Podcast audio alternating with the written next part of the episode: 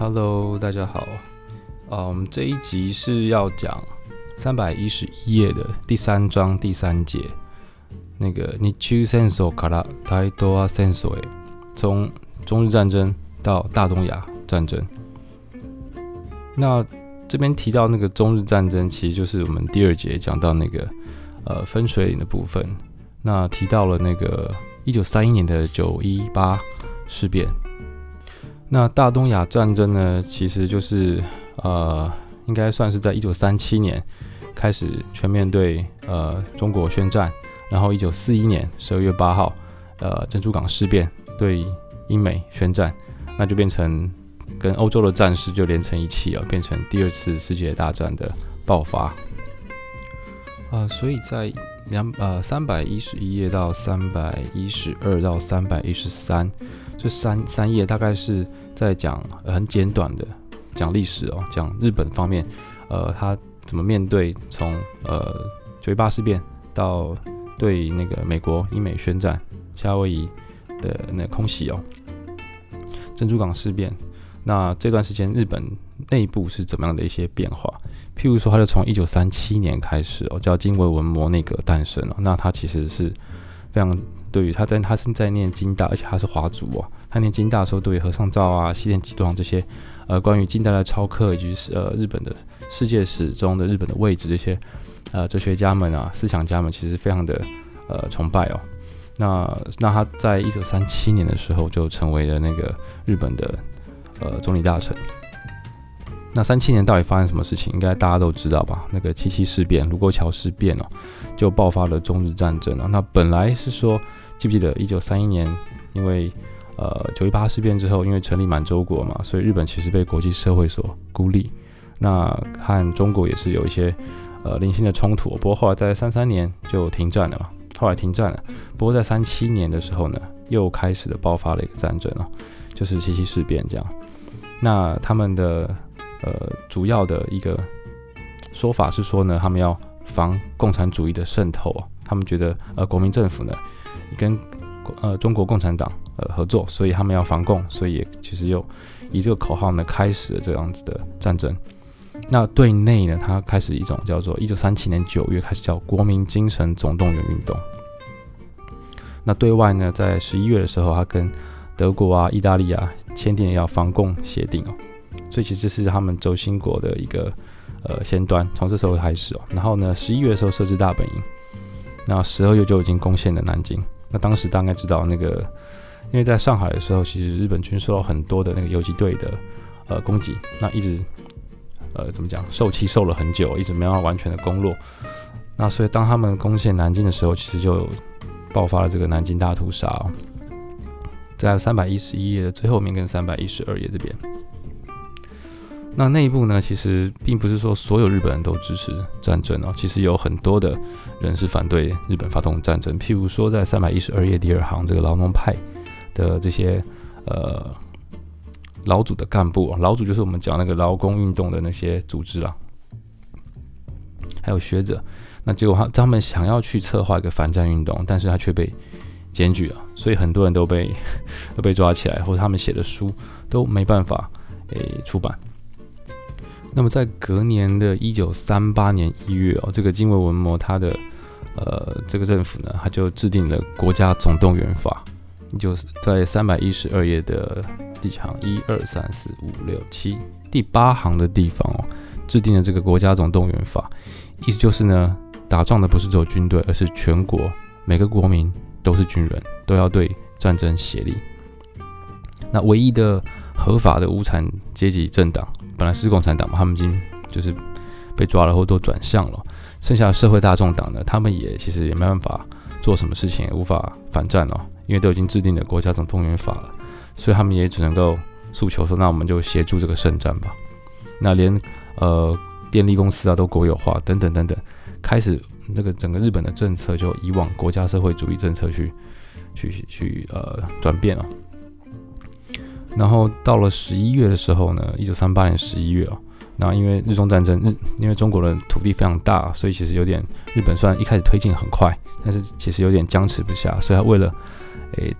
打破这样子僵局哦，他和那个他把日本满洲还有中国呢，他设定为呃一个口号，他说是要互助联系，共同防共，经济结合，然后要建设东亚新秩序哦。然后和国民政府呢缔结这个和平三原则这样子。这个好像课嗯上课的时候同学都有报告过。那他们就把它定位为呢，诶，因为从明治维新之来以来呢，都是西洋人、欧美人，那从西洋侵略亚洲，所以他们觉得他们要支援这些呃其他的国家去抵抗西方的侵略，所以他认为是要反苏联、反共，然后要解放亚洲。他用这样子很大的口号，呃，希望大家可以协助日本对于呃。对西方开始作战这样子哦。那针对中国内部呢？因为中国内部有共产党，也有国民政府。那其实他们对于日本其实蛮有戒心的，因此他们就开始日本开始扶植，比如说在北京扶植王克敏政权啊，或者是在呃南京扶植汪精卫政权，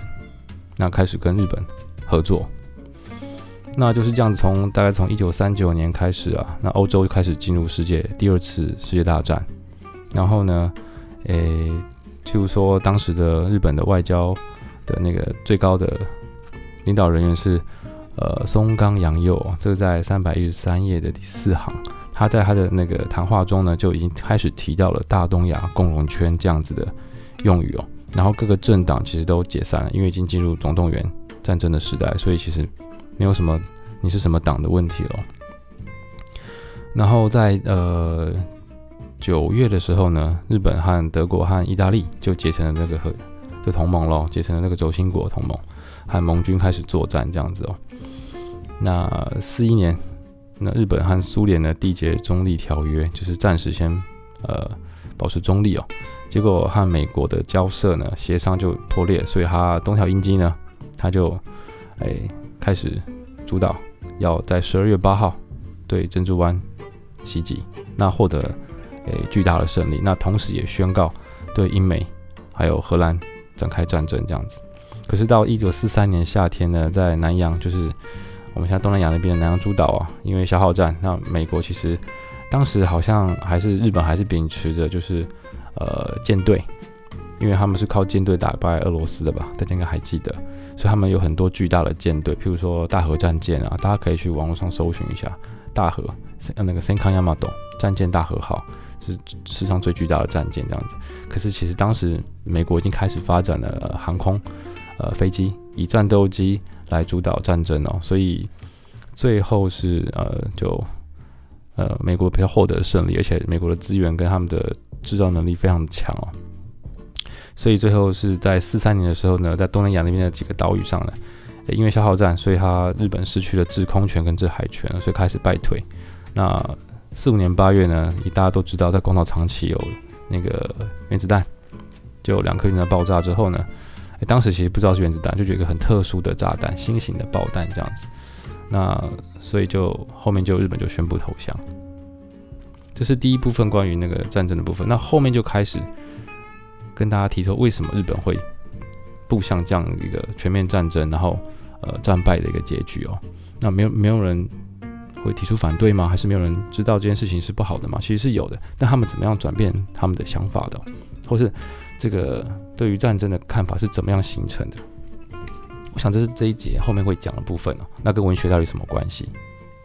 所以在三百一十三页这个圣战的思想这边呢、他就提到那个德富苏峰，大家应该不知道有没有印象？之前其实提过他，他就创办了很多的杂志跟报纸哦，其实蛮有名的媒体人。他一开始其实是呃非常反对西方的那个帝国主义的、然后要维维护日本的那个存亡。但当日本兴起之后，和日本和其他国家平起平坐之后呢，他在一本书一九三八年这个《黄道日本的世界化》里面。那他认为说起了这个支那事变啊，就和中国起了这个纷争之后呢，那九一八事变之后，当然是啊，这没有办法了。不过也把这个当成一个机会，可以把我们前一节提到这个黄道的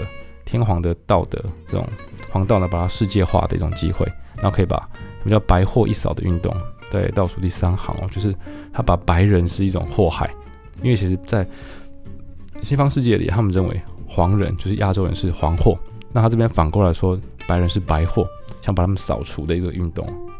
那第一第一个要件是要反共产主义，接下来就是反那个我上课有跟大家说明的那个 Anglo-Saxon，盎格鲁撒克逊就是英美啊的战争，他他认为应该进行这个对英美的战争这样子。那黄道就是道义的意思哦。然后呢，要针对他，并不不代表说用把黄道世界化推的推广到全世界是一种霸权，是一种要征服世界，他并不认为如此哦，而是一种道义让大家而臣服的一种呃想法这样子。那当时还没有使用圣战这两个字啊。OK，那再来是在三百一十四页这个大义这边哦，这是使用上课有同学提到嘛，山本五郎他的遗书里面写的哦。那他们提的什么皇国维新啊，然后觉得诶、要尊王啊，然后就是我就是尊王的存在这样子哦。那所谓什么叫大义？他讲的大义凛然，这个大义就是呢，诶、要你的你生命的意义就是要尊皇，然后呢要为了神国日本而前进，然后献出你的生命。这跟最后那个大家大家常听到那个什么神风特攻队献出自己的生命，为为国家为皇国献出自己生命而进行这种死亡攻击，其实是相通的、这种思想。那他你这边一三一四三一五到三一六的前面这边哦，其实就要谈他怎么他怎么去想什么是天皇，什么是国家，什么是战争，它的意义到底是在哪里？所以这本课本这本书的作者他就把里面的很多点提出来嘛。他说，譬如天皇是什么？天皇就是呢，和天照大神是同一位神哦。这我上上上一个录音有提到过，就是天照大神他的子孙就是那个天皇。那其实天皇也是神，他们同一个神，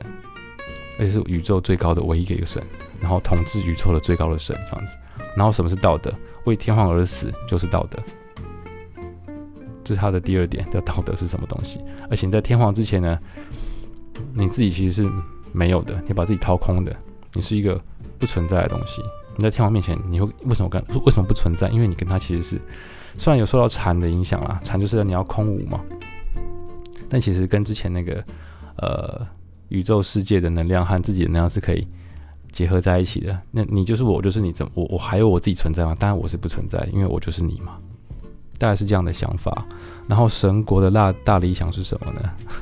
就是要把他们建国理想，就是要把这个世界化，要救世界。那怎么救世界呢？那日本要创造这个日国家，这个皇国的理想，就是把皇道推广到全世界去。那这就是世界的普遍性的理想，也就是呢，他们认为说，呃，天皇就是体现了宇宙的大生命的一种展现，就是了。这跟之前那个呃卡 K。卡兹伊口的思想其实非常的类似啊，应该是受了他的影响这样子。那其实受到这个诶卡克卡兹伊口的那个影响，并不是只有这位山本五郎啊，这位军人。其实很多文学家，譬如横光利一，他其实也受到他的呃影响。因为上一次的第二节我们提到他去过上海嘛，写了这个《上海》这个小说。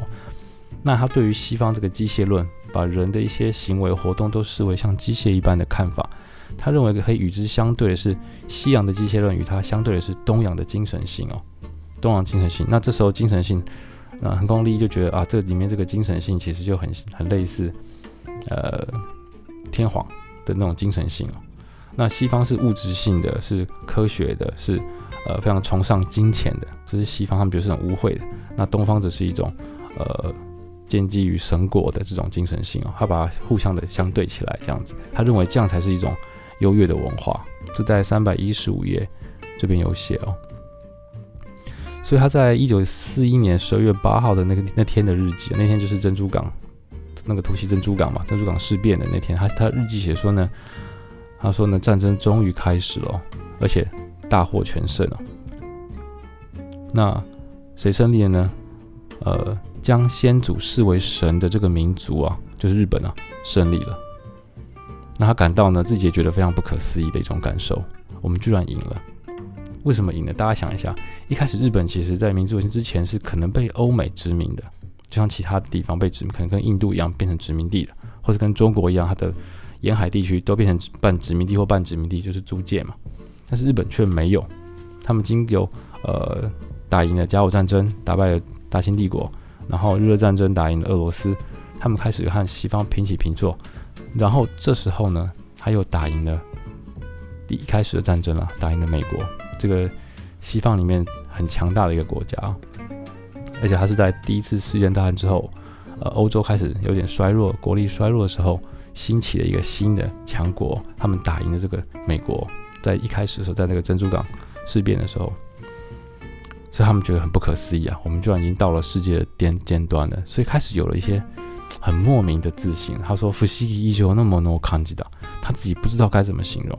哎，居然赢了这样子。OK，那那个山本五郎刚提到这个军人，他写这个大意啊，其实在中国大陆战争开始有点僵化了，因为推进很慢嘛，中国大陆很大，不是很好推进，又有游击队，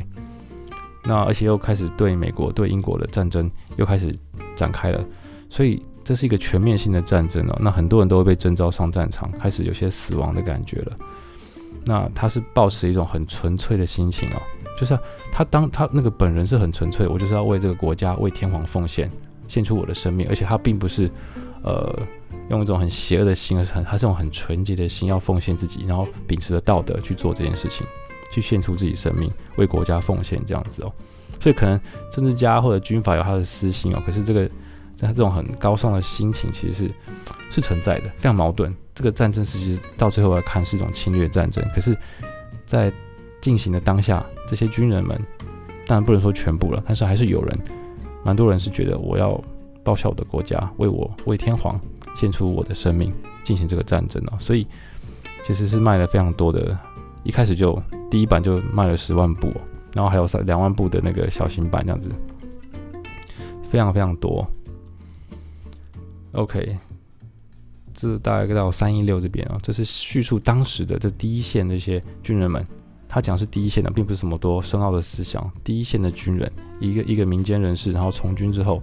他的一个他他如何崇拜天皇，如何和为了要为了皇国而牺牲的这样的想法哦，这是第一段。那后面就会举出一些呃呃作作家，他们怎么样去看待这些事情呢？譬如说在三一六页这个仓田百三这边呢。呃，他这边认为是说民间的生命了，本来是民间的生命了，然后要诉求什么民族的觉醒啊，所以呃，在三百一十六页中间这边，他说在倒数第几行，一二三四五倒数第六行，三一六页倒数第六行，一九三八年的那个年底的时候，在他写了一个叫做《日本主义文化宣言》哦，他认为什么是日本，什么是日本的国体，日本的国体呢？是世界无双的，哦，它的呃格调，它的纯洁感，它的血液的协同性，就是他觉得他们很纯粹的协同，然后有献身那个誓言要献身给天皇这种，是超越全世界的所有国家的。那那他们都是神的直接的后裔啊，那国民他们是非常相信这件事情的，然后民族的协同呢，是所谓的核心哦。然后呢，借由天皇来统治这样的国家呢，是万世一系的，这个纯洁是不会混乱的。那国土呢，也从来没有被其他的民族所侵略、占领、受到侮辱这样子哦。那这个国家的独立啊、名誉啊，还有使命，为了这三这些东西呢，要舍身战斗的国民，也就是士兵，有没有看到？国民就是士兵，士兵就是国民，要为了什么？要为了国家独立、名誉和使命，献出你的生命。那要呼喊着天皇的名字，然后战战死这样子，哦，这个就可以 看到很多那个到战争末期，就是如果美军登陆的话，他们可能要自杀这样的想法，其实是互通的。那这时候呢，蛮有趣的，就是我们前面提到那个冈本，我看莫多康诺考他有个佛教读本嘛，他认为人的生命和普遍大生命是有连结的。那在刚那个仓田百三的这个。呃，日本主义文化宣言里面，这个宇宙大生命就一种普遍性的嘛，因为宇宙大生命可能不限定哪个国家，那这边就变成被缩小限定为日本民族的生命了。你的生命是和日本民族的生命是连接在一起的，为他奉献的。所以你会发现，这个生命主义其实一直在变形，一直被再诠释、再解释，又不太一样这样子。所以刚前面那个要为了呃国家独立、名誉、使命，然后舍身战斗的国民士兵啊。然后呼喊天皇的名字而战死，那他这样子就在大概三百一十七页这边叫上给上华，这样子的非常象征主义式的一个呃样态啊，就是樱花散落，大家知道樱花开很快嘛，樱花大概一周就开完，然后就上完就结束，他他就结束了他的这这次的花期。所以他认为呢，这个日本民族的生命你要为他奉献，就要跟樱花一样，瞬间绽放，然后就消失。那这其实蛮象征主义的。再来是吉川英治哦，这边我就不讲太多，他其实也是受到那个呃，觉得之前的二二六事件啊，或是五一五事件啊，他觉得这个时代要革新，要改革了，要改革。那怎么改革呢？他觉得呃，怎么说？要给当时的其实，在第二节的第二章的时候，大家应该知道。就是日本的青年是很迷惘的，不知道往日本要往哪里去哦。明治维新之后，已经国家已经没有那么危机了，可是不知道往往哪里去哦。所以吉川英治认为应该给这些大众们迷惘的大众们一些希望和信念。这个在三百一十七页倒数一二三四五六七八第八行这边。所以呢，他要要书写啊用那种譬喻了，要要给他们书写了，他们的精神没有没有什么写，要给他们书写什么写是民族的写意，也是日本的神。所以他要把一些日本一些伟大的过去的伟人呢，把他重新在当代的日本召唤出来，召唤出来。他采取这样的战略。那他写了谁呢？吉川英治最有名的作品就是宫本武藏嘛，就是剑豪，就是剑术非常厉害的剑豪这样子。那宫本呃怎么讲？吉川英治选了这个宫本武藏这个人物之后呢，他把它重新改写，写这个宫本武藏这个小说，他就展现了这个武士武士道是什么东西。那它隐含着日本民族的革命精神在其中，这样子，所以他认为这其实是一种历史小说，这是他的战略啊，要呼唤出一种日本古时候的以前的一种民族的精神。再来三一七的最后面是文士部队哦，到三百一八的一半这边哦，那大家知道前面不是提到总动员战嘛，所以这些作家们也不是说啊，我就写写作品就好了，写写小说啊，读读书哦，聊聊天就好，并不是哦。那个一九三八年八月八号，这个橘石宽哦，他是所有里面文学家最有名的嘛，所以他是当时是文艺文艺家协会的会长，他率领许多的那个作家前往那个汉口，当时已经是日本占领了嘛。那这个是由内阁情报情报部来的那个要求了，请他带作家去，因为要鼓舞全全国的人民嘛，所以他就去了。那三一八页的大概第二页、第三页，这列了很多人，其实各都是很知名的人士，连女性作者都去了。那被大家称为文士部队，或叫 pen 部队，笔的部队啊，用笔来战争啊。那他们要主要做什么事？他们当然不是拿枪去去去前线呃作战了，而是他们使用干嘛？他们最厉害的是宣传嘛，就是写一些鼓舞国民或是鼓舞呃士兵的一些作品，或者写剧本，或是写歌曲作词。等等等等，或是为呃一些战地写报道、宣传，甚至是拍电影这样子哦，所以这变成一种呃宣传的战略了。那如果放在现现在来看是什么呢？那肯定就是什么资讯战嘛。我们现在很多资讯战，譬如说我们最近不是那个不最近啊，这一年不是乌克兰战争嘛？其实网络上非常多关于乌克兰、关于俄罗斯、关于美国的很多消息哦。那这都是有人在网络上作战的，所以大家看网络上的消息。要先想想看，这到底是不是真实，还是有人去写的？因为这个在一百年前就已经有文士部队，就有笔的部队了。大家想想，一百年后难道没有吗？应该是更加的发达吧。所以大家要小心这一点。再来三一八页的这边进入第二个部分，就是东亚协同体论。然后从这个论到哪边呢？到大东亚共荣圈，这两个不同的想法。一开始他提到一个有名的那个呃哲学家叫三木清嘛。他这边有提到，诶、他其实是对当时日本受到那个资本主义的迫呃弊害啊，有些不好的地方要怎么去解决。然后呢，他认为说呢，我们要跟东洋，就是除日本以外的东亚洲的其他的国家或区域，要有些协调性才是，而不是就完全是受西方的影响啊。然后必须呢，极力防止他们这次的开战变成一种侵略战争。他不希望是一种侵略的战争这样子哦，也就是说呢，他们期待一种呃，或日本当时日本期待一种在亚洲有个新的秩序，没有西方势力的，由亚洲人自己主导的一个新的秩序哦。那这边提到另外一个人腊山正道，他写东亚协同体的理论哦。那既然你想想看，他们开战的目的就说了嘛，他们是要抵抗。西方的帝国侵略战争、侵略的帝国主义。那他们开战的话，如果他们抱持是一样要侵略其他的东亚国家的话，是不是这样战争就没有道理？因此，他们一开始就说，他们并不具有那个领土的野心。在腊山正道这个这篇文章里面啊，在诶东亚协同体的理论这个文章里面啊，并不具有领土，就是没有想要占领，不像欧那个西方人一样想要占领东方的国家或其他地方的国家。那他也否定说，我们近代化就是要跟世把那个全世界都跟西欧一样，都西欧化了。他也不觉得民族国家就是一个普遍的一个呃想法，一定是对的这样子哦。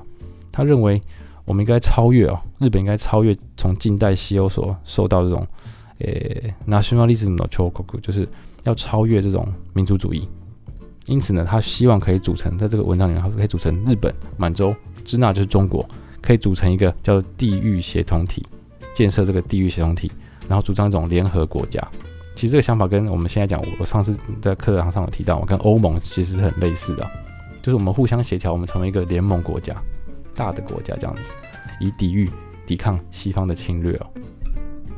所以在一九三八年十一月，这个金文模他就发表叫《东亚新秩序的建设》这个声明里面，他就把满洲国的那个建国的理念不是民族协和吗？要扩大到全中国，其实跟这是非常有关系的。他们应该是有。呃，希望是希望啦，理想中是站在一个平等的阶段、平等的地位来互相联合才是哦。接下来，在一九四零年十月，这个大正义战会成立哦，所有政党都就是解散，然后所谓的近卫文麿新体制呢的各个大众组织就成立了。那里面有个叫做呃文化部长啊，是由这个剧作家岸田国士。就任，他负责文化宣传的工作，可是因为很多人的那个利害关系不一致哦，那其实他没办法做什么事情啊。那直到譬如说三百二十页的这个，呃，一九四一年十二月，其实很快，没没多久，那所谓的呃情报宣传和言论统治呢，要一体化，经由这个方针呢，所以陆军的呃报道部啊，内务省的呃情报局、外务省情报部就统合成一个。呃，中央机关、政府机关啊，变成情报局了这样子，所以他主导这个言论统治的主导权了。那前面这个文化部其实就只是单纯的宣传的，变成一个宣传部门而已哦。那这边提到这个言论的检查检阅哦，所以就是三二零页这个检阅的变化。大家知道检阅什么意思吧？就是你写的东西只要和呃政府的政策不符合，你可能会被删除，被迫被删除某些文字。或者是不能够贩卖，你要被扣押，那你就会那个出版社啊，你就会受到很大的那个金钱上的、经费上的损害啊，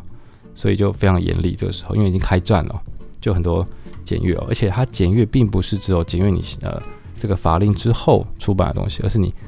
在这个法令或这个比如情报局设置之前的作品，你早就出版喽，早就卖喽，它还要再检阅一次。所以这边有提到三二零页。这个检阅变化这边第二行哦，连那个芥川龙之介这个侏儒的语言，他这个演播演播文库文库版呢，他再版的时候还被删除，被要求删除这样子，所以这边有说什么叉叉字份删除消除这样的字啊，常常在很多的书会看到，就很多圈圈圈圈圈或叉叉叉叉叉这样子，这是被删除的。在这个时代，从一九三九年左右开始就一直常常出现，而且并不是只说那个。呃，只有你描写，比如说你写关于战争或关于国家的事情哦，你关于什么神的神代史的研究啊，或是上代日本的社会和思想这种，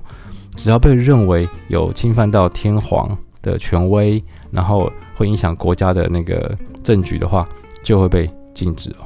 这是一件呃蛮神奇的事情。所以当时那个检阅的那个怎么讲，那个线其实非常不明确。要写什么东西才会被检阅？要写什么不行，是没有公开的，所以这也造成一种效果：你要出版者或者你是作家，你要写东西的时候，你会自我检阅，你不知道这写的会不会检阅，所以你就很怕被检阅，你就越越写越少，或越越写越安全，越不敢写一些你觉得应该写的事情哦。这这也是这个不公开这个检阅的标准的一个呃效果，这样子。那其实里面也是有些，譬如说三百二十页，有些有些地方也是，诶，虽然他可能看当时的国策没有那么的符合，不过因为他一开始的那个呃立场是正确的话，其实有时候会通过检阅。那这边提到这个一个记者哦，那个井上有一郎，他其实在呃日军要前往进攻汉口的时候，他就当从军记者。因为他本来就是记者嘛，从军记者。那从军记者的任务是什么呢？就是要写战场的见闻记，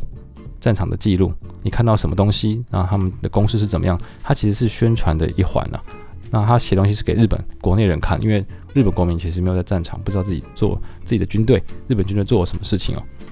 所以他就把他，诶，除了写新闻报道以外，他还把自己的感想呢写成一种很像私小说的形式，叫做《从军日记》，在一九三九年的时候出版的。那这边他就就提到，他说呢，他在最后那个从军决书这边提到说，诶，中国民众是战争的被害者，他认为是被害者，那就是要恢复东洋的和平啊，必须由那个日本人，因为日本人最了解东洋人的生活，要由日本人来恢复这个东洋的和平这样子。然后他也提到，在南京的时候啊，日本的特务机关其实有让中国人去演一些像用用中文来演的一些古典的剧嘛。那如果战争结束的话呢？日本军队应该从中国大陆回到日本，不应该留在那个中国大陆。他这样写咯，但是却通过了这个当时的检阅，所以检阅也不一定是说完全这么的，要看你站在什么样的立场哦。所以蛮难捉摸的，这个检阅当时的检阅那个标准是什么这样子。OK，那后面是写一些，譬如说左翼的作家在写什么了，那这个大家自己看吧。他其实这些作家其实好像在当下其实没办法写什么东西啊，所以其实都写的蛮隐晦、很回避的东西在写哦。再来我们看到三百二十二页的这个呃外地文艺。那么什么是外地文艺呢？其实外地这个字啊，在三百二十二页第二行这边，他说在一九三零年代呢，它其实意思是殖民地的意思，内地跟外地嘛，OK，这样可以理解吗？那个内地就是日本，那外地是。日本之外的殖民地叫外地，这是官方用语哦。那可是，一般来说，其实不止殖民地哦，而是指譬如说上海啊，或满洲国，或是更广到东东亚的日本的居日本人居留住居留地，都算是外地。只要日本势力所及之处，有人居住的地方呢，那其实他们认为他们写东西都算是外地的文艺或外地的文学哦。或者是从明治期开始啊，你去东亚的旅行的一些呃旅行记啊，一些。东西越来越增加哦，然后进入二十世纪之后呢，那譬如说冲绳，因为也是被并吞了嘛，然后北海道被并吞进入那个日本的帝国内哦，然后朝鲜、满洲半岛还有满洲国进行很多的民俗调查、史迹调查等等等等，所以即使在殖民地有很多的一些出版物非常盛行，那这些东西都有带着什么一些很乡土的色彩，就是看日本不同的当地的在地色彩，还有异国的情调。你想想看，呃，譬如说朝鲜半岛，就韩国，他们朝鲜民族他们的一些异国的文化、文艺，或是一些穿着，或一些颜色，或一些用品。那台湾也是一样，都不太一样。所以这和日本内地的中央文坛就非常的不一样。所以在三零年代的时候，所谓的乡土文学或者地方文学非常的盛行哦，认为可以为呃日本中央文坛带来一些新鲜的一些气息这样子。那特别是在朝鲜或满洲国啊，在战间期的时候，有很多那个文艺家去访问这个地方，留下很多的作品啊。这边举了很多，譬如说呃北原白秋啊，还有他的应该是他他最有名了，所以他写这个北原白秋的这个列出几个诗哦。那如果是小说的话，还有宫内含弥哦，这个他是写那个华泰，华泰就是那个库页岛北边的和那个俄罗斯的交界的库页岛，他就是有进入那个第二回芥川赏的候补名单里面哦。那后面还有其实很多啦，还有列了好几个，那个我就不多说了。这是外地文艺的兴起这样子哦。然后里面比较特殊的时候，其实是在那个满洲国，在三百二十三页中间这边哦，住在外地的，然后从事文艺相关工作的人，他们呢就是日所谓的日本浪漫派。那他们有一些有一些人呢，就是到了满洲国去发行一个杂志叫《满洲浪漫》，在三二三页的中间这边哦。发行大概两年，一九三八年到一九四零年，那是由北村千治郎，他其实是最为代表性的人物哦。那虽然是在满洲印画协会工作，满印哦，那他其实蛮像一个专业作家就是了。那还有帮忙他是那个长谷川那个诶哈塞高瓦逊啊，这个人啊，他他其实是那个哈塞高瓦诶卡伊泰罗或者乌米泰罗，他很多笔名啊，他的第三个弟弟啊，然后他会他学那个俄罗斯语，然后他在满洲国的外交部工作过，然后他想要创建一个怀抱的梦想哦，想要创建这个满洲文学，因为满洲国它的口号是那个嘛，呃，族群共和嘛，五族共和嘛，协和嘛，所以他觉得这个文学应该更有趣，会更多元。所以他就加入了《满洲浪漫》这样子的呃杂志的编辑里面去哦。那既然它是个新的国家，所以它这个很多的小说也非常的，譬如说他用长春书写长春的街道，是一种很现代主义式的文体在写长春的街道。然后他就是在想象在满洲的那个密林很大的那个丛林里面呢，住的巨大的老虎哦，因为日本没有这么这么浓密这么巨大的森林这样子。就是这些呃，譬如说伟大的王啊，他翻译的东西啊，这个是翻译的，这是那个呃俄罗斯的伟大的王，俄罗斯的作品，他翻译翻译成那个日文这样子。那所以他也开始呃，在这个满洲浪漫里面有很多把俄罗斯文翻成日文，或者把日文翻成中文，把中文翻成日文这样的一些做法。所以当时其实。呃，外地文学是非常的盛行哦，甚至从台湾、朝鲜半岛的作品集、台湾作家作品集或朝鲜半岛作品集也陆续的出版了，所以这是所谓的这个殖民地文学的季节哦。所以你想想看，如果你是当时的那个台湾人作家的话，你应该蛮开心的吧？因为原本是你必须被同化成日本人，可是，在一九三一年的后期这边开始出现了外地文学的风潮，你突然可以可以书写一些台湾的东西了，而且。呃，不过主要他们书写的，因为当时一九三年已经出现了一批台湾人，他从小长大就是受日本语日语的教育，所以他们日语的能力其实很高，甚至因为他们是专业作家，甚至比一般的日本人，内地一般日本他的日语运用能力还更加的高。那他写的作品其实主要是用日语写的，可是因为他是在生活在台湾当地，他使用语言可能就是呃台语嘛，或是客语。那也许会放入一些像有台湾色彩的东西，譬如说很多人常会写妈祖啊，会写木瓜啊这些比较热带的动植物啊，或是风俗民情的东西，会用日语然后写进作品里面。那一开始其实被排斥，后来进到一九三零年代这个外地文学的呃季节之后呢，它其实变成一个很有力的宣传自己文化、保存自己文化的一个手段。其实当时很多朝鲜作家、台湾作家、满洲这边的作家其实非常欢迎这样的的一个风潮哦。那在三百二十四页这边，他举出了一个呃作家是满洲国的中国人的中国作家古丁哦，他蛮有趣的。他在学生时候呢，他就因为满洲事变嘛，他就逃去北京了，因为九一八事变跑去北京，然后他加入过中国共产党，成为帮他们就是组织的人活动家。那他也诶、翻译了很多，比如说日本共产党的诗人啊，森山启的诗的评论啊，还有文艺战线的朝鲜人作家的作品等等等等。可是其实没有很受欢迎，因为他当时中国其实不太了解这个状况，他就回到故乡长春哦，然后他呢就在满洲国当一个那个什么最底层的那个官吏官僚哦，公务员就公务员嘛，最基层公务员，一边工作，然后一边和他的伙伴们一些文艺喜欢文艺的人一起写诗啊，写小说，然后呢，诶，他就翻译，比如说夏目漱石的心，还有俄罗斯文学，他学习一些小说的新的手法这样子，然后还。他现在设立了出版社，然后呢，他把满洲国这个口号叫“民族协和、五族协和”这个政策呢，因为五族协和嘛，所以表示大家都平等的。他反而利用这样的方式呢，来推展他的呃中文的文学这样子哦。他使用这样反过来的一个战术这样子。那后来还有一个很大的大会，那个大东亚文学者大会有第一回、第二回、第三回，其实台湾的作家都有参加，大家都有参加这样子。所以这时候呢，虽然因为战争，当刚刚讲那个古丁嘛，他当然对于满洲国是由日本主导，其实是日本的傀儡国家，他其实非常不满这一点。可是你也没有办法，无可奈何。因此在这样的状况底下，他使用反而过来利用满洲国这个五族共和的这个口号，反而有空间可以让他去推广他身为长春人，那中国的一个文学。那台湾人在这个方面，你也没办法，你还是日本的殖民地，你也没办法抵抗了。所以以利用这样的方式，在官方允许的空间底下放入一些台湾东西，或是朝鲜半岛放入自己朝鲜的东西，用虽然用日语写，可能放进自己的文化的东西，那这是当时一个普遍采取的一个战略哦，所以大家才会参加这个叫做大东亚文学者大会这样子，有好几次哦。那个大家大家自己看这边有写一些到底有谁参加这样子。那再来是我们就要进入的第三部那个近代的潮客，在三百二十四页的后面这边。那这个问题其实上课同学有问过这个问题哦，其实还蛮复杂的，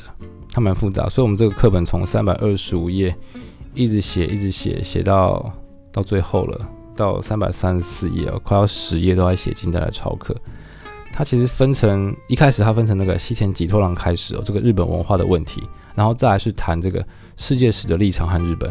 这个座谈会，那最后是诶这个近代的超课哦，这个纸上的座谈会这样子。那后来才提到几位呃作家他们的转向以及他们的重要作家他们的想法是什么？那我们首先看到三二四后面这边这个西田几多郎，他是哲学家，京都学派哲学家。那同学有提过吗？他认为就是它的关键字是什么？是日本的历史的生命是什么？那关键字是呢生生发展。那什么叫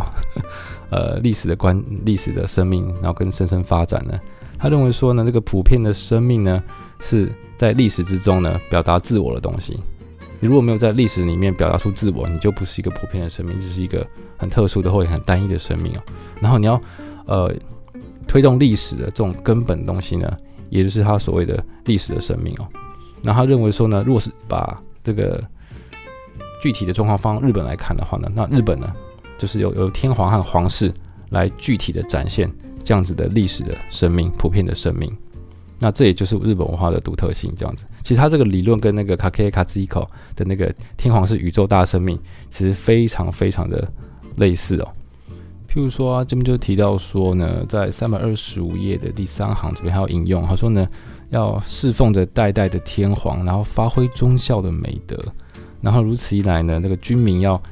一一致一心哦，然后发挥出这种无法无与伦比的这个，形成一个巨大的家族国家。从家族天皇皇室，然后围绕着皇室成为一个巨大的家族国家这样子，然后这个无穷的国家生命呢，就会持续的生生不息的发展，持续发展下去。这就是我们日本的国体的精华，就在这边哦。有没有觉得这是他的那个理论呢？然后呢，西田他其实又继续提到，他说其实历史有两个 level，两个水平哦，一个水准，一个是作为本质的历史生命，以及呢，呃。制造出、创造出历史现实的主体，也就是权力是什么东西？它分成两个，一个是历史生命作为本质历史生命，一个是权力，就是可以这个权力呢可以创造日本呃，就是说现实的是什么东西，把历史现实创造出来。那他认为呢，皇道是超，诶，如果你把皇道当做是超越权力的东西哦，然后仰望着、依靠着日那个皇室这个日本呢，就会。他绝对可不可以陷入这个霸道或是帝国主义，因为他们呃发动战争的理由就是要抵抗西方的帝国主义，你不能自己变成帝国主义哦。那如果你把它当成一种权力的话呢，那皇室就会堕落这样子，所以不能让皇道呢帝国主义化，绝对不可以这样子，不能让它变成一种霸道。不过这本书的作者好像对这个西田几多郎有一些呃不同意见哦，他认为说，诶、皇室是超越权力的存在，其实在历史上是不正确的。他认为是一种伪造历史哦。他很多什么壬申之乱啊、保元之乱、承久之乱、建武新政等等等等这种南北朝的这种纷争哦，其实都是天皇和上皇直接参与的内乱啊。他并不是那么的超越权力哦，他们是在争夺权力哦。而且在近代的其实明治天皇他也是，譬如说针对呃中日甲午战争还有日俄战争，他们他有提供的。很确切的这个下招说啊，也可以开战没有关系，他其实是参与的这种开战的呃决策哦，因此他认为说啊，皇道是一种追求和平的、推动历史和平历史的一种意志哦，其实他认为这是一种伪造历史的做法，他在批判这个西田几多郎的诶、他的看法这样子。那接下来要进入那个三二六页的世界史的立场和日本哦，你想想看你你开战之后。对不对？你快要开战了。譬如说，他们他们这个，呃，是杂志《中央公论》杂志的座谈会，叫《世界史的立场和日本》，在一九四一年十一月二十六日，就是十二月八号那个珍珠湾、珍珠港，呃，事件的前没没多久，在一两周哦，他们就先开了这个，因为他们也不知道会开会会开战嘛，他们他们先开了这个，呃，座谈会，在讨论到底日本它在世界史里面扮演什么样的角色，有个什么样的立场，这样子哦。而且当时其实已经跟美国的交涉已经破裂了，所以不知道会不会开战，可能会开战。那他们在谈什么呢？他们认为说呢，在这个很紧迫逼人的世界情势之下呢，如果要诶、改变世界史的前进的道路的话，日本应该行动。那这个行动是什么呢？当然就是开战喽，要做出一个巨大的决定嘛。OK，所以其实他们使用的就是蛮有趣，他们使用是 那个德国的历史学者一个想法，他说历史的推动力呢，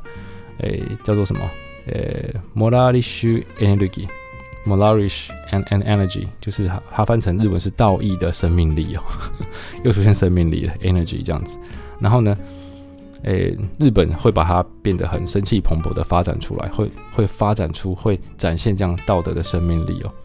因此他认为说呢，当时譬如说铃木成高这个参与这个座谈会的人啊，他就说，诶、即使满洲事变、九一八事变，当时比起当时发生这个事变的时候呢，现在已经经过这个事变之后呢，它的意义呢会更加的清楚。他认为那个其实是当下可能觉得很迷惘、很错错愕，诶、怎么日本会去侵略中国呢？后来想想，并不是哦。他们觉得，他们觉得啦，会说啊，我们是要推动历史的现实，要推动历史的方向这样子，所以才会慢慢连接到一九四一年夏天的大东亚共荣圈哦。呃，这是这个座谈会，叫当然战后这个座谈会被认为是说你在推动开战，宣导要那个战战争哦，所以其实很多人被批评这件事情。然后还有第二回呢，他们这个座谈会还有第二回哦，他还谈了大东亚战争是什么，它的意义在哪里？他们认为是说呢，就是因为有大东亚战争，这个战争是什么呢？是呃，对于呢西洋帝国主义的这个在三二七页第一行，这个大东亚战争呢是为了什么呢？它就是呢对面对着西洋的帝国主义的世界制霸，呃的一种亚洲的觉醒。所以大东亚战争并不是一个侵略战争，而是亚洲的觉醒。那他认为这是个战争是为了要干嘛？要超克，要超越近代的意思，超越西方的西欧的近代。那他认为说，他们否定资本主义，也否定帝国主义，也否定那个 communism，就是共产主义，全部都否定。然后呢，诶、还有什么全体主义，还有什么法西斯，也是都是这些西洋来的力量的这些逻辑啊、理论啊，他全面都否定他这样子哦。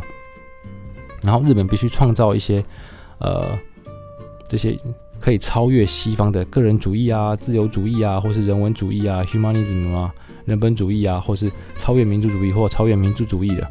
民民主跟民族两个主义哦，要超越这些原理的这个创造性呢，那日本就要去想是什么？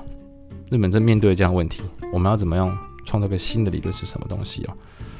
所以他们就用了那个西田吉郎的“我和你”这种相互性的哲学，然后希望可以创造出一种文化的多元主义啊，然后在那个大东亚共荣圈里面，变成他们一个主要的思想这样子。那所以他这个思想其实是来自这个昭和研究会的新日本的思想里面啦。那你没有提到一个一个概念叫八公一语哦，那个在三二七页的第几行？一二三四五六第七行这边。他把他这个八公一语跟东洋式的天和家的理论结合起来，然后把日本呢这个国家呢，把它放到这个共同体里面的爸爸的位置，爸爸是最大的，什么？这是这种很传统的想法，爸爸是最大，爸爸可以帮助其他人守护这个家园，那其他的国家就是我的家人这样子。OK，但是。你对于那些被日日军侵略的国家跟地区，他们会接受这样的想法吗？就是可能是本来被欧洲人、亚洲、欧洲人、西洋人侵略，然后被变成殖民地，现在换日本人来了。其实这些亚洲国家觉得，哎，怎么好像差不多？但但还是有国家是欢迎日本人来的，因为他们想借由日本人来把原本的西方人赶走，然后趁机可以建立自己的国家。譬如说越南就是这样，或印尼就是这样，或者印度其实有一批人。他们其实是很呃欢迎日本来的，因为可以把英国人赶走。那也许在这个状况底下有一些权力的真空的时候呢，他们可以趁机建立自己的国家。那那其实日本这样的想法，它的基调还是一样，因为当时还在圣战嘛，还在一九四一年那个圣战的时候，所以还要乘胜追击，还要发展这种日本民族的历史的生命，要生生不息的发展下去哦。这这当时的这个呃他们的一些想法，所以你想他们怎么样把一些。本来觉得不应该打的战争，不应该开战的，可是却经由事后的，因为你想他们获得胜仗了嘛，譬如说那个珍珠港事变，他们偷袭珍珠港嘛，所以获得前期其实日本是节节一直在获胜的、所以因为这样的获胜而使他们哦发现也许可以哦，也许有可能可以胜胜过西洋人、西方人啊、哦，所以他认为这是，而且他觉得要怎么胜利呢？我们要我们不是只有我们日本战争呢，而是希望亚洲的大家一起来跟我一起打这个胜仗。这个圣战啊，他们觉得是日本的圣战这样子，然后认为这是我们亚洲人的觉醒。诶，这听起来好像也是，嗯，也是颇有一个道理的哦，在当下。但是你想想看，如果你是当地的，呃，可能是譬如台湾人好了，或是中国人好了，或是越南人、印度人，或是印尼人，他们都是被各个不同的荷兰啊、法国、英国呃殖民的人嘛，那你怎么去看待这件事情？你是个被殖民的、被压迫的人，两个殖民者。互相对战，你要怎么办呢？日本是殖民者，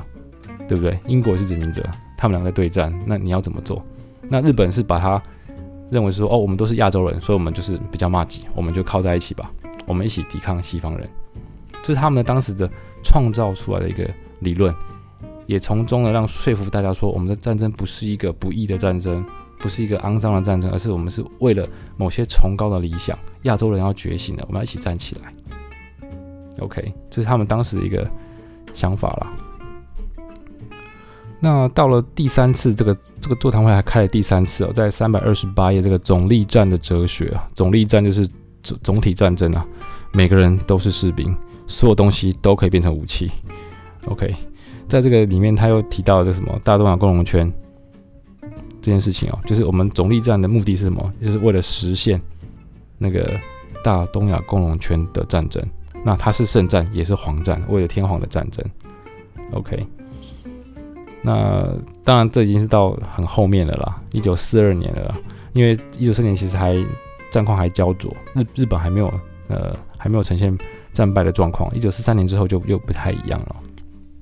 那后来这个这些座谈会呢的大家谈的东西内容就出版成《世界史的立场和日本》，在一九四三年三月的时候出版了这样子。那其实，在这段期间呢，在一九四二年七月，还有另外一个座谈会，有另外一个杂志叫《文学界》，这是文学者参加的一个座谈会，叫“诶知的协力会议近代の雕刻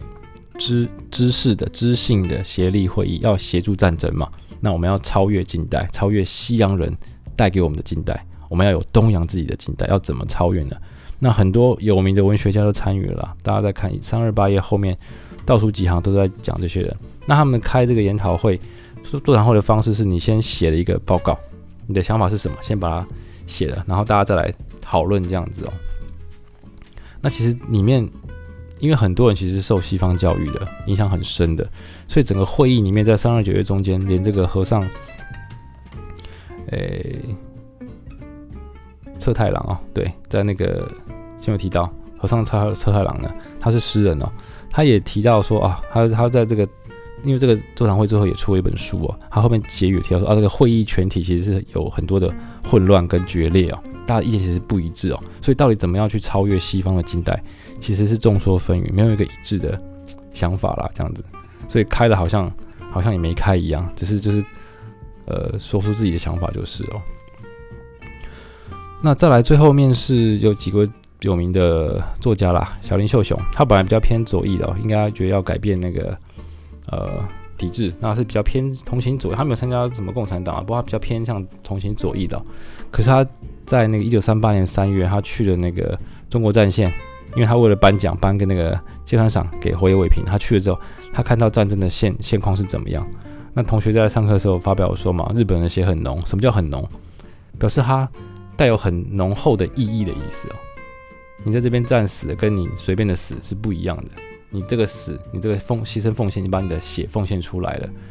它其实带给历史有很大的意义啊。所以他没有写什么历史与文学啊等等等等的东西哦。他开始对于哦，我们那个日本可以，也许可以创造历史，可以超越呃什么很多的民族主义啊、民族主义啊、共产主义啊等等等等，他们要创造出一个新的思想或新的历史是什么东西哦。所以其实跟前面那个什么生生发展、生生不息的发展，其实蛮类似的哦。然后他也提到，他说他当他听到那个收音机啊报道说啊，那个对美国、英国的战争开战那个报道的时候，他有一种很心情呃澄明的清澈澄明的气那种心心情哦，他是用这样的心情在在听到这个消息，他并不是紧张，也不是呃很激动或是很呃厌恶，他是而是一种很清澈澄明的一种心情哦，这个还蛮蛮蛮神奇的，而且他的立场其实是站在协助政策协助政策的，那。他也参加了很多次那个大东亚文学者大会嘛，他认为是要呃尊重相互的传统，亚洲人、亚洲国家的互相传达、互相尊重，所以他就跟那个刚刚刚讲那个满洲国那个作家古丁啊说，我们来互相翻译作品吧，我把你的作品翻成呃日文，然后把日我的日文作品翻成中文，由他来翻，就是互相尊重，有种文化呃相对主义的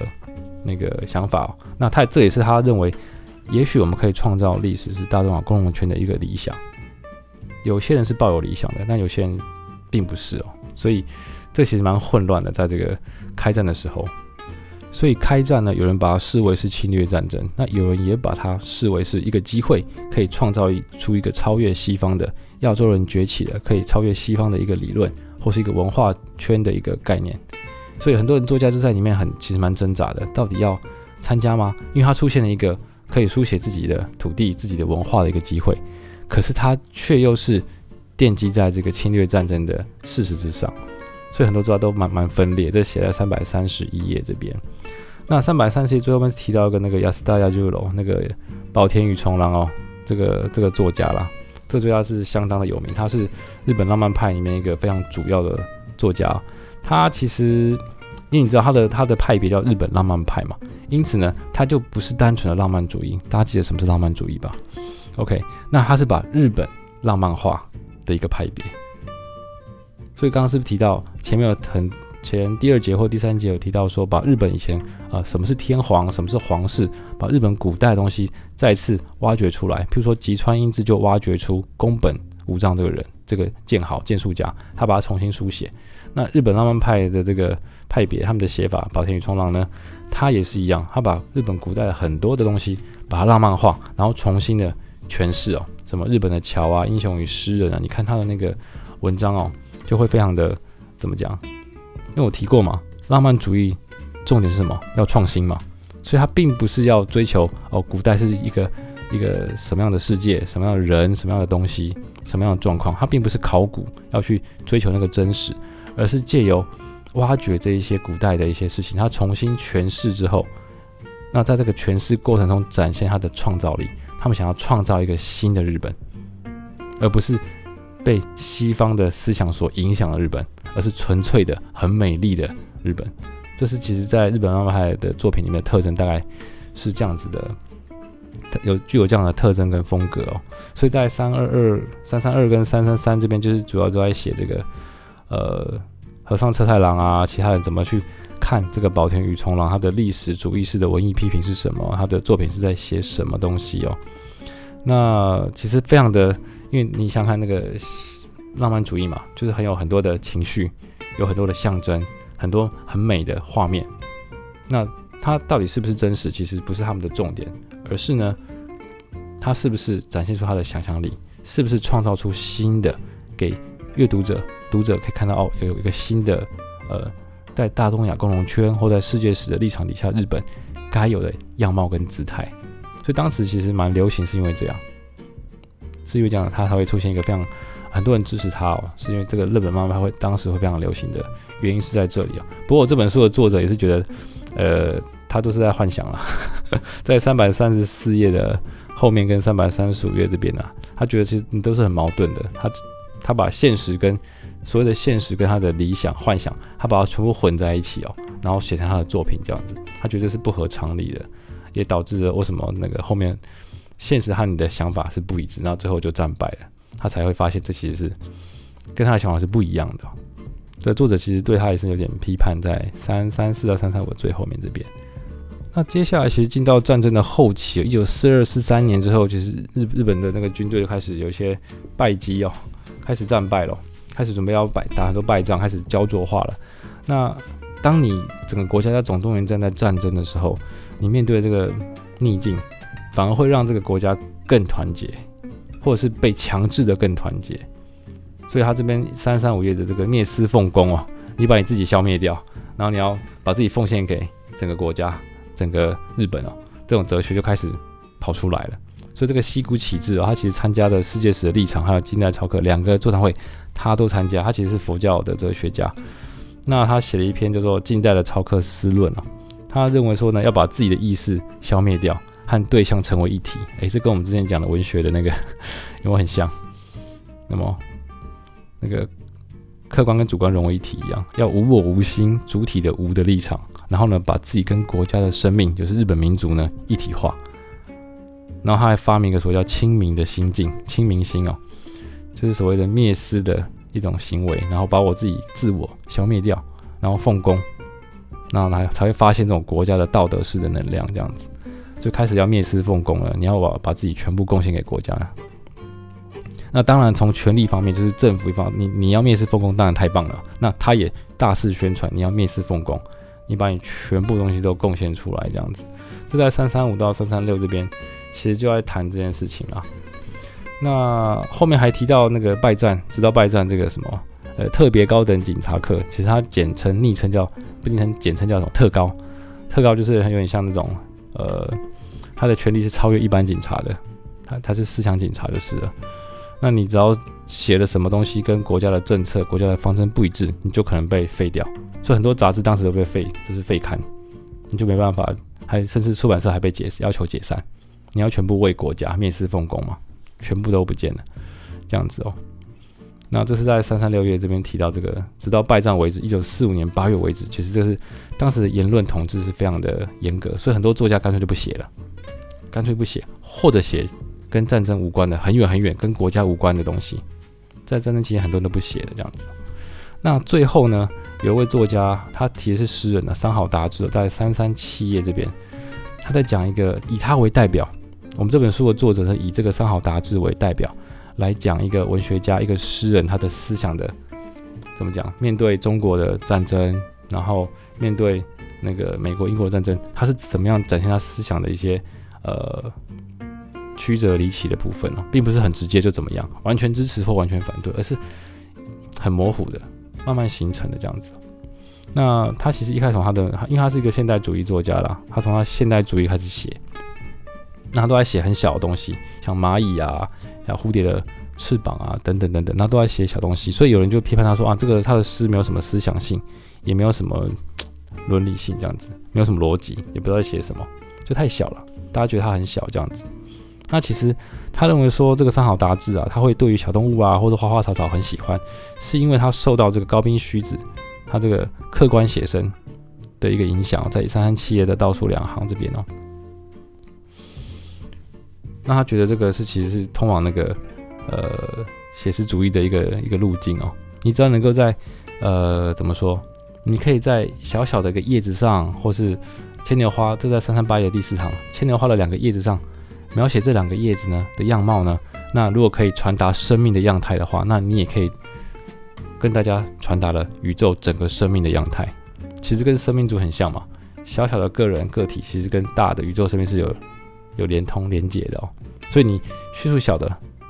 的话，其实也在叙述大的。你只要说得够好的话，这样子，这是他的那个现代主义的时期啦。那他当然也有受到很多，比如说当时的那个民俗歌谣的影响。这在三三八页的中间这边，这我就不说了。那当时进入一九三七年八月这边呢，他被派遣到哪边？杂志改造这个杂志哦，派他到上海。那当时是上海是战争非常激烈的地方，所以他就看了很多激战后的一些。状状状况啊，他就抱着一种很很忧郁、黑暗的心情，毕竟是战争嘛，就很惨烈。他就写这个列外码，这个同学上课有讲嘛，对不对？他就说呢，这个在三三九页的第二行这边列外码，就是本来是战马，可是他因为战争关系，他变成废马了，他废了。他其实写写马，其实写的是人啊，其实也是人啊。他说呢，诶、这个浑身都是泥沼的泥泞的生物呢。丧失了作为生物的一切的意志哦，那如此一来呢，他就会以一种呢像影子一般的森严而神秘的姿态呢，然后呢很孤单的孤零零的站在此处哦。他还写那个战争之后的惨烈的状况，他写这种废掉的马，因为参战战马而因为参战而废掉，他其实也写是人的状况或者人的文明都整个都废掉了这样子。那或者是他去朝鲜半岛之后呢，他写在庆州这个佛国寺这个诗哦，他说很安静的眼睛，和平的心情。那在他之外呢，是否有什么样的宝藏？好像有什么宝藏在吧？就很非常的怎么讲，很冲突，对不对？刚是在战争，感觉很惨烈，很很很很悲伤的。可是到了一九四一年，他去了半岛这地方，好像还没有，因为战争还没有到这个地方来，所以他又非常的平静起来了。然后呢，到了譬如说对英美开战的时候呢，他就听到那个，因为日本有去对英美开战嘛，所以日本也占领过香港哦。他就在这个诗里面，《昨夜香港陷落》这个诗里面，他就提到了对英国。大英帝国的这种的帝国主义的亚洲的觉醒哦，因为你把香港夺回来嘛，从大英帝国的帝国主义夺回来，它是殖民地哦，他又开始又激昂起来了，所以他其实非常的怎么讲冲突，一下是现代主义者，一下到了战地又非常的惨淡，又非常的阴暗的心情，可是到了一个没有没有战争的地方，在寺庙旁，他又觉得非常的平静，然后呢，听到了这个。呃，日本陷呃，日本攻陷那个香港的消息呢，他又非常激昂了起来，觉得哦，我们是亚洲觉醒了，我们要对呃欧美的、英美的这个呃帝国主义宣战。其实非常的曲折离奇的。那他其实也也开始要倡导这个叫大东亚圣理想圈。当政府讲共荣圈嘛，是比较经济政治上的。那他认为是呢，我们大东亚这个。圣神圣的这个理想圈里面的人，我们可以过着一种多元文化、和平的生活。他在想这件事情，这是个理想，并不是不存在的。他们对这个战争的是抱有一种理想的，如果可以成功的话，这样子。OK，可是他其实在那个三百三九后面到三百四十页这边，他有提到这个诗哦，就不念有点长。他说，其实他有觉得这个。虽然他有提出这个神圣的理想圈的这个梦想或者理想，可是他战争的现实其实是有龟裂的，其实是有一个很大的 gap。战争跟战争的现实跟他理想这个神圣理想圈的梦想理想其实是不一致的哦。那他的做法是什么呢？他借由呢继续的写很多的诗去歌颂这个大东亚的神圣理想圈，然后来让这个丑恶的现实退散。可以逃避这个丑恶的现实，他是使用这样的方式的啊。他他那这个作者是认为说，他很像在念咒语咒语一样，用咒语驱魔的感觉，把那些丑恶的战争的现实驱除掉，从他的心中驱除掉这样子。那不过他其实自己作家自己有透露过了，他说呢，诶，在三四年第三页，如果这真的是神国日本的大事业的话，如果还用假设句，所以表示什么？现实就不是嘛？如果是的话就好了，就怎么样就好了。可是却不是，他在祈祷这件事情哦，所以其实很多在战争当下的日本人对他的诗其实是很有共鸣的，因为其实自己也不知道到底未来会往哪里去。一方面抱持着希望，也许我们如果日本胜利的话，那日本将会把呃西洋人，特别是欧美、英美、英国、美国人驱逐出，驱逐出出那个亚洲，由日本来当领导者的话，那都是亚洲人的天下，亚洲觉醒的那。抱持着多元文化主义的话，大家可以过得和平的生活，也是一种理想。但其实，在实际上的战争却是非常的血腥的，非常丑恶的，而且被当地的不管是殖民地还是你侵略的国家，你被当成是侵略者，这是非常的断裂的一个事情哦。所以当时人们都知道这两个状况，那看到他的诗就非常有有共感，因为大家都在挣扎。OK，所以你看这个三好达在战后他就直接他就很生气嘛，他就说你那个那个。那个天皇，你也战争责任，你也是赞成开战的，你应该退位这样子。所以我觉得三好达志他为什么会挑他出来，是因为他就非常能够代表，他可以把当时人的心声，你那种很模糊、很不知道怎么想的心情，他把用诗、用一些呃文章把它写出来，获得大家的共鸣哦。那我想他是一个非常好的一个代表性的一个文学者，这是为什么这个书的我们课本的作者会选他出来，呃，详细解说的一个原因哦。OK，我想这是第三章的第三节的最后了。那下个星期就是期末考嘛，所以希望大家可以好好好好准备哦。那一样啊，就是第一大题我会可能就是几题的那个呃简答题，然后会出个两题的呃申论题。那范围呢，我在信里面已经提过，就第一章和第二章的全部。那希望大家诶听了我的这些这一系列的 podcast，呃，做一些解释哦。希望大家可以比较可以理解到底我们读这个书是读这个文学史的目的在哪里，可以有点有有一点点的理解，有一些共鸣，我觉得其实就我就很欣慰，就很够了，你不用背太多东西，好吗？那我们下周期末考见，祝各位期末考顺利，拜拜。